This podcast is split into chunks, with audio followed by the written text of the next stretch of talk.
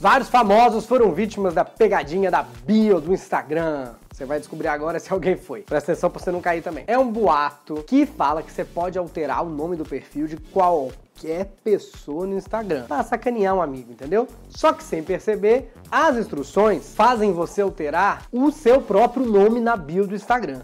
Que coisa absurda. Parece bem divertido, né? Você vai lá mudar o nome lá pro teu amigo pra Espantalho do Fandangos, Paquita do Capeta, escrever lá sua certidão de nascimento é um pedido de desculpa. Quando você vai ver, você mudou o seu nome. que engraçado. Parece que o feitiço virou contra o feiticeiro. Como você é burro.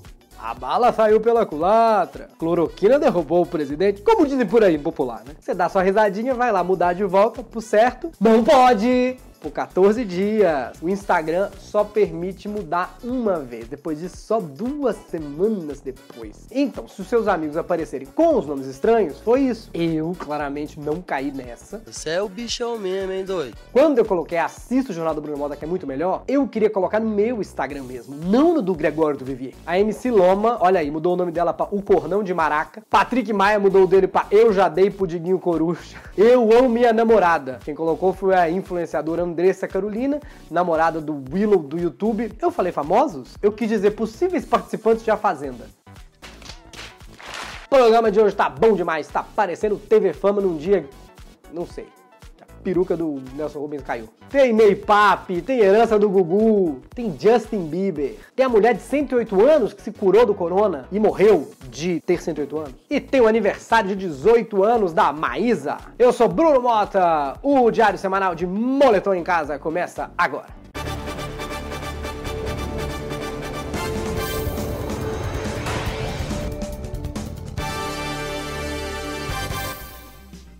Pelo YouTube também pelo seu player de podcast preferido, procure o nosso podcast Diário Semanal. Divulgue para os amigos. Está começando mais um Diário Semanal. Essa roupa aqui, se você não sabe, é um moletom de eu trabalhava na Disney no Star Tours.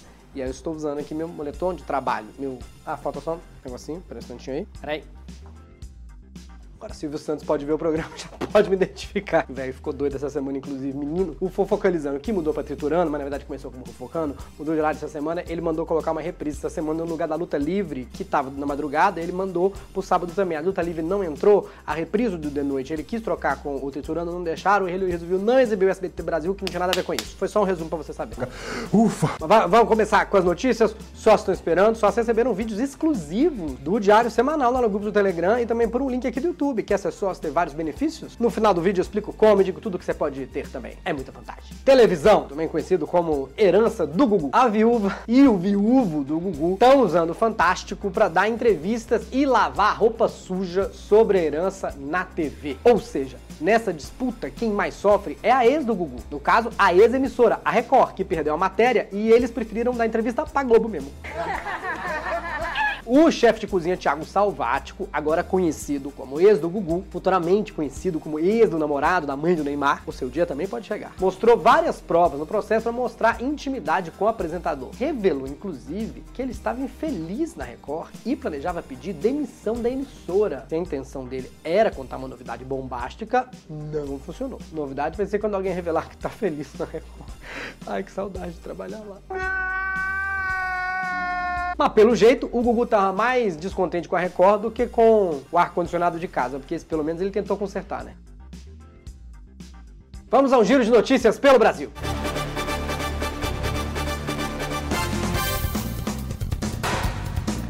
A ANAC recomendou o fim do serviço de bordo nos voos nacionais. Ué, gente, mas tinha? O pedido é para que os voos nacionais suspendam os serviços de bordo visando diminuir o contato entre pessoas dentro do avião. Vou falar para vocês, a comida estava tão pouca quando você estava no voo que acho que sem o serviço eu vou sentir menos fome. Refri, eu bebi o refrigerante Vou ter ketchup, mostarda. Sei porque quando avisa que vai ter, aí você se prepara, né? Chega, é nada. É um biscoito água sal e um copo d'água. Parece que estão te dando a comunhão. Já fala que não vai ter, eu fico emocionalmente pronto, como antes. No Instagram, Dado Labella resolveu arrumar briga com o cantor César Menotti por causa de bacon. Quem nunca brigou por bacon que atira o primeiro torresmo, né? Eles não precisam brigar, gente. Eles têm tanto a ver. O César vem da Fazenda. O Dado ganhou a Fazenda. Que eu sou rica! O Dado tem 200 mil seguidores, que é o mesmo número de refeições que o César faz num dia. O caso foi o seguinte: César Menotti fez uma piadoca no Twitter com as blogueiras que estão postando fotos de comida saudável na quarentena. Mandou todo mundo fritar bacon porque o mundo tá acabando mesmo. Frita bacon, come bacon aí. Aí o Dado Dolabella, que virou vegano e militante da causa animal depois que saiu da Fazenda, e você achando que de galã do SBT não dava pra piorar. Não gostou foi lá tirar a satisfação. Da Dolabella primeiro brigou com o João Gordo, agora com o César Menotti. Não é que ele não gosta de carne, ele não gosta de gordo. Então, atualizando o ranking de ódio dos gordinhos do Brasil, ficou em primeiro lugar da Dolabella. Em segundo lugar, a Smart Fit. Em terceiro lugar, prédio sem elevador. E antes que você me xingue, porque eu não tenho lugar de fala, não fui eu que escrevi essa piada, foi o gordinho Vitor Amar. Olá, eu venho por mil desta confirmar que fui eu que escrevi essa piada. Como vocês podem notar, o Vitor Amar tem lugar de fala porque ele é vegano, que nem o dado do Labela. MC Davi quis fazer um post para comemorar um ano de casamento no Instagram, só que no post ele xingou a mulher, desabafou sobre problemas no casamento e acabou se encrencando mais do que elogiando. Coitado, cometeu o maior pecado no Instagram, que é não fingir que você é feliz. Eu vou destacar a parte mais bonita para mim dessa homenagem, que me emocionou mesmo, foi. Eu não sou fácil, sou egocêntrico, só penso em mim. Não te amo, não faço nada para melhorar o casamento. Só quero saber de jogar, não faço carinho, não ajudo em nada e sou preguiçoso. Isso é o que você fala todo dia pra mim. Aí ele continuou. O que eu falo de você é, menina chata do cacete, porque eu me casei, te odeio, me deixa em paz, vai se ferrar. Ou seja, é um casamento normal. Vamos combinar que podia ser pior, né? Pro MC de funk, até que ele foi romântico.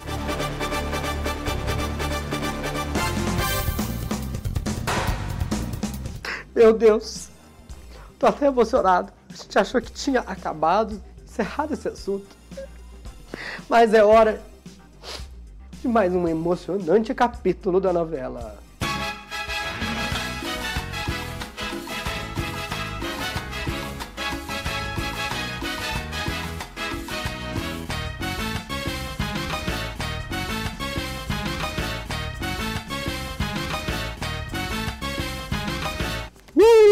Capítulos inéditos. Netflix renovou a temporada. Thiago Ramos, o Ney Papi, o namorado da Neymar, está supostamente, porque eu prezo pela minha segurança jurídica, acusado de ter agredido uma ex-namorada na Espanha. Gente, realmente, é cada dia um capítulo. Tá melhor que laços de família. No caso, laços e algemas de família. Mas se ele é esse tipo de pessoa, é o crime perfeito esse namoro aí. Que se a mãe do Neymar reclamar alguma coisa no tribunal, o juiz não vai acreditar nela. Vai dar cartão amarelo pra simulação. Esse menino já teve ex em todo lugar, essa é da Espanha, já teve Carlinhos Maia, e Cozinheiro, e Trizal, tem a flor do Silvio Santos, e agora do programa Triturando, esse fofocalizando. Só falta rolar um crossover com a herança do Gugu. Crossover? Ué, é assim, né? Assim na Marvel? É tipo Fabiola Hypert no Fabiola Verso. Toda herança tem a Guguzada, toda plástica tem o efeito Angela Bismarck, toda separação tem aquele momento Mayra Cardi. É Mayra Cardi? Maíra Cardi que é aquele momento, um dia antes da separação, que a pessoa publica um story dizendo: Menino, tá tudo bem, maravilhoso, amo todos, beijo, tchau. Vamos ao giro de notícias pelo mundo.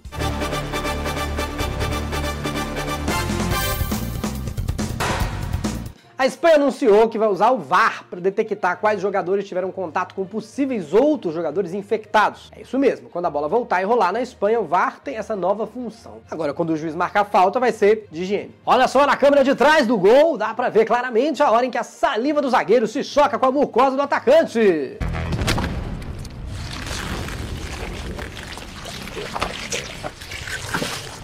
Agora a expressão esse jogo foi baba vai querer dizer outra coisa. O árbitro vai fazer assim, ó.